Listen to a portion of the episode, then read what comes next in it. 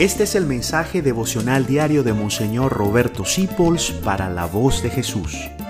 Queremos que la sangre de Cristo no se derrame en vano. Estamos meditando sobre los instrumentos de la pasión y como un exceso de crueldad después de la flagelación que destruyeron todo su cuerpo, su piel, los soldados trenzaron una corona de espinas y la pusieron sobre la cabeza de Jesús. Cuando San Pablo de la Cruz veía que un pueblo al que estaba predicando era muy duro en las misiones, se ponía en la cabeza una corona como esta y se la clavaba de verdad. Se quitaba la sotana hasta la cintura, se latigaba de verdad y cargaba una cruz por todo el pueblo para que vieran lo que había hecho Jesús por ellos.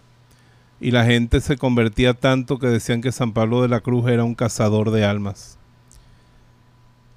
La sierva de Dios, Mar Clodel, una gran santa de Dios que vivió un ayuno larguísimo, tuvo las llagas de Cristo, ella nos dice que Jesús le reveló, cuando yo digo que el Hijo del Hombre no tenía donde recostar la cabeza, es porque con la corona de espinas me destrozaron de tal manera el cuero cabelludo, que en la cruz yo no podía reposar la cabeza ni del leño. Y uno de mis sufrimientos grandes era mantener mi cabeza erguida por el dolor que me causaba. Tú no sabes cuánto sangre la cabeza, cuando la, la hieren.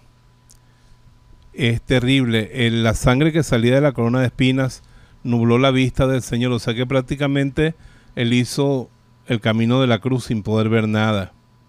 Cuando la Verónica le limpió el rostro, tuvo que despegarle un poquito los ojos, porque estaban pegados de sangre y de, de tierra y de lágrimas mezcladas en ese inmenso dolor.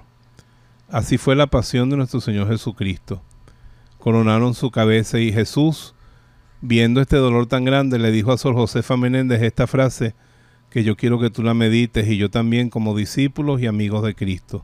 Él dijo, los soldados romanos sin ninguna piedad hicieron una corona de espinas para mi cabeza, pero mis amigos, los cristianos, mis discípulos, mis sacerdotes, me han hecho una corona de espinas para mi corazón.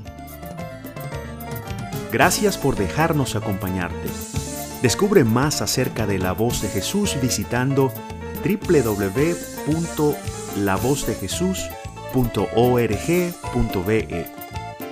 Dios te bendiga rica y abundantemente.